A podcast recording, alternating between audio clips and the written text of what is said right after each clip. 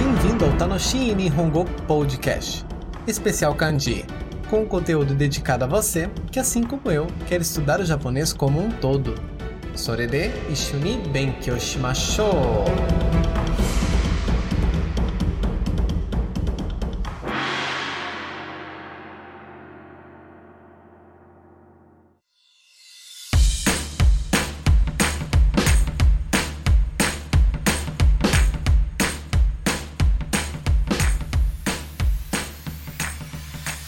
Minasan, o Ging? Aqui é o João. E aqui é a Edi. Watashi Tachimo Genki desu Você está ouvindo o 12 episódio do Tanoshi Nihongo Podcast Especial Kanji. Que é um episódio especial para tentarmos explicar esses rabiscos malucos que complicam a nossa vida.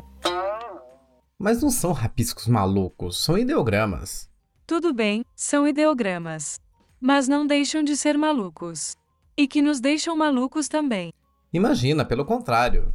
No início eles podem parecer difíceis, mas os kanjis são extremamente úteis para a leitura e compreensão das palavras japonesas. À medida que vamos lendo mais e mais palavras com os mesmos kanjis, acabamos memorizando-os. Salientando que este podcast possui dois tipos de episódios: os regulares, nos quais exploramos a gramática e o vocabulário da língua japonesa, e este episódio especial de kanji, no qual abordamos exclusivamente esses ideogramas, seus significados e leituras dentro das palavras. Os kanjis que estudamos fazem parte dos grupos de ideogramas que compõem o Exame de Proficiência em Língua Japonesa, conhecido como JLPT ou Nihongo no Ryokushiken, no seu nível básico, o N5. E para te ajudar, disponibilizamos em cada episódio um material de apoio no formato de PDF, que pode ser baixado para acompanhar durante a audição do episódio. O link para download está disponível na descrição. E não se esqueça, o link é seguro. Tanto quanto abraçar um cacto. Brincadeira. Não se preocupe que da nossa parte não tem nenhum perigo. Só se você está entrando naqueles sites dos domadores de leão para dar aquela espiadinha. Aí, se entrar um vírus no seu aparelho, a culpa não é nossa. Enfim, acredito que já ficou claro.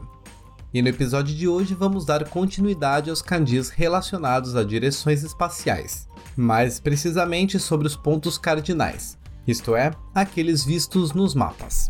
Isso aí, povo. Vamos lembrar das aulas de geografia.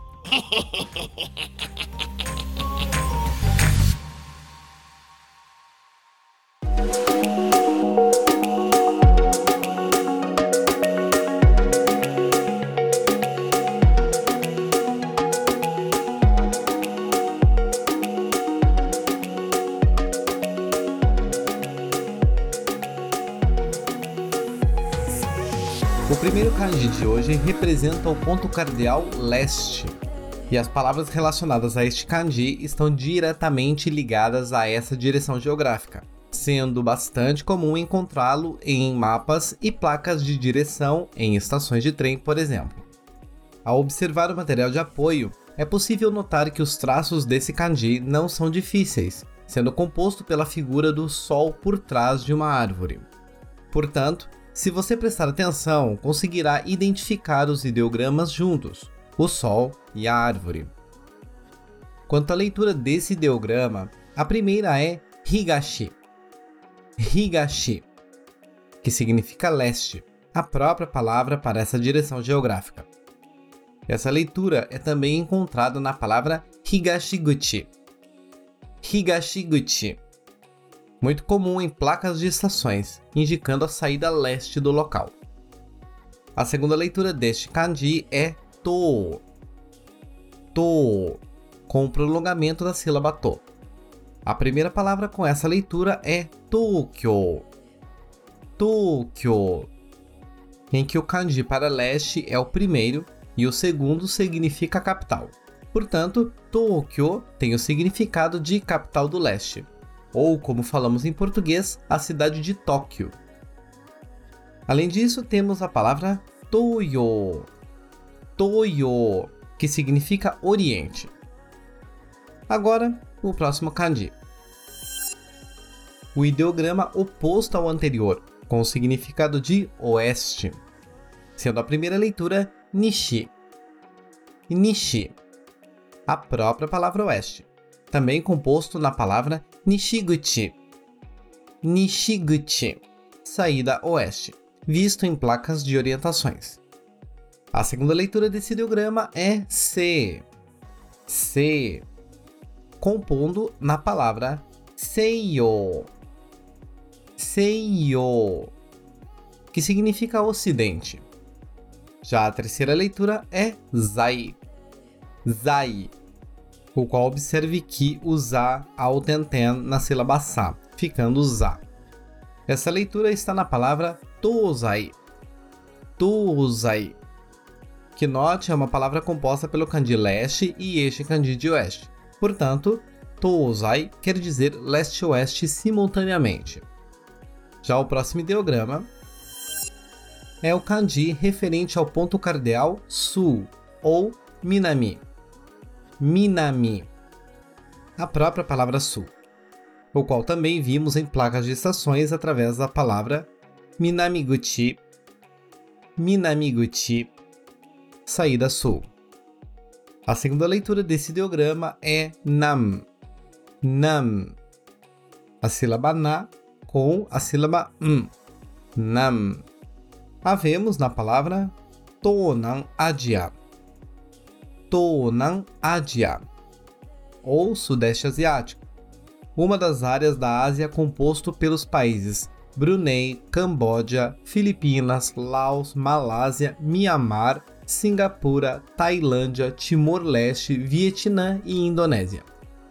No próprio material de apoio tem um pedaço do mapa para você se localizar. Essa leitura também está presente na palavra Nankyoku.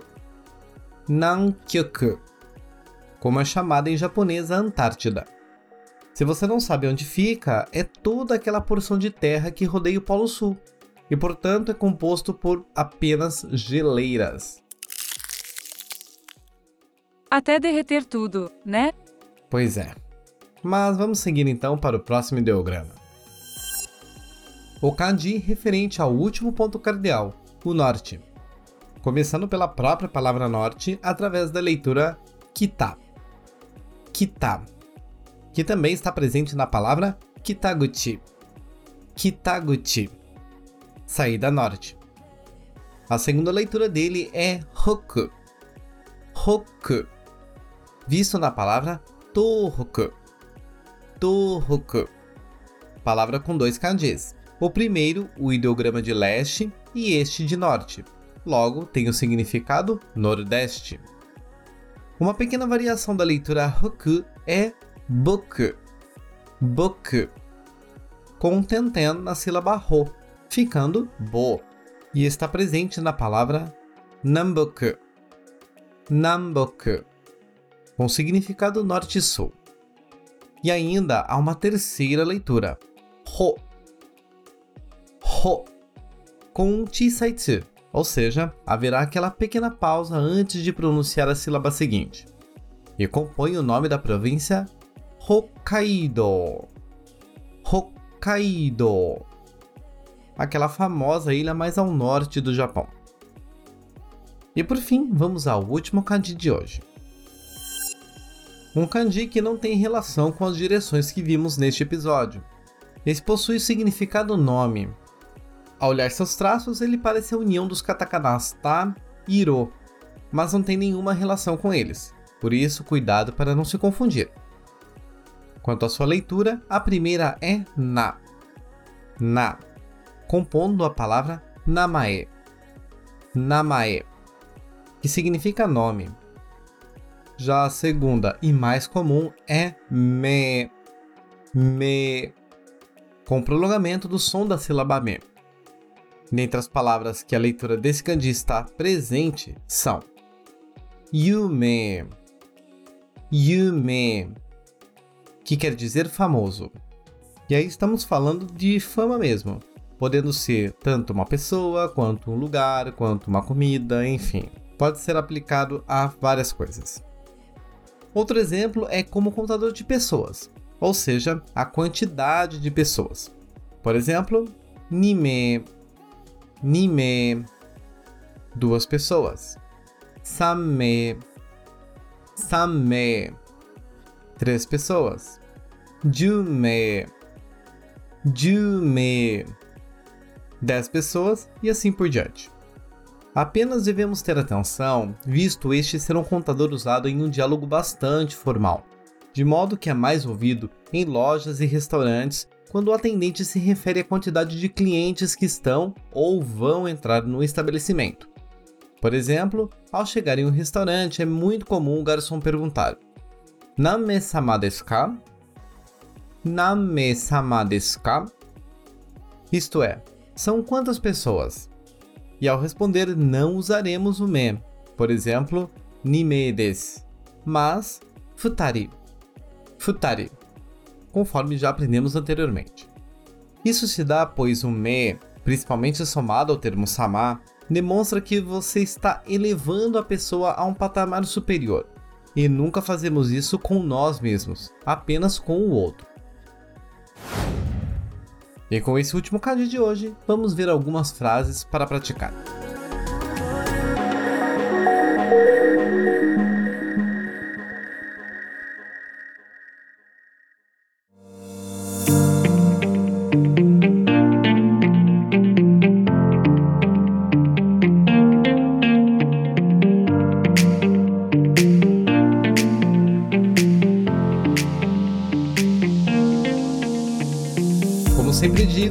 Praticar os kanjis isoladamente não vai te ajudar a fixá-los, mas sim através de vocabulários e frases contextualizadas. Então, vamos ler algumas frases com os kanjis que vimos hoje. Mas antes de lermos, vá no material de apoio do tempo referente a este ponto do áudio e tente identificar a leitura dos ideogramas. Em seguida, retoma o áudio para continuarmos.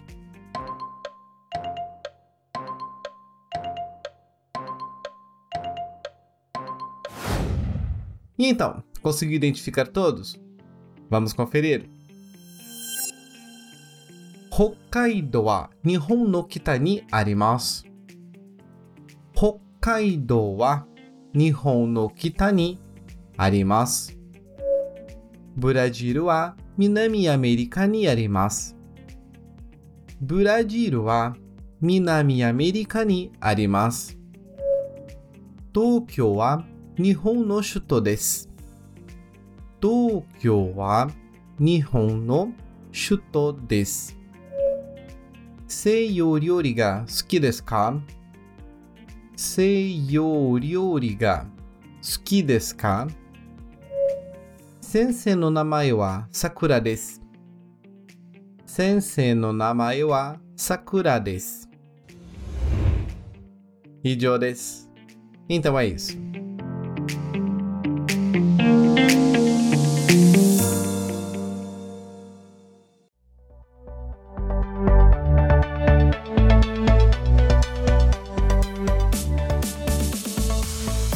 Assim finalizamos mais um episódio do Tanoshi Nihongo Podcast. Mas lembre-se, não é suficiente apenas ouvir o episódio, é necessário praticar. E para isso, no final do material de apoio, deixamos mais algumas frases contendo as palavras que abordamos hoje, além de quadros com os kanjis para você praticar a escrita. Então, Nankai Reishu Shio. Vamos treinar várias vezes.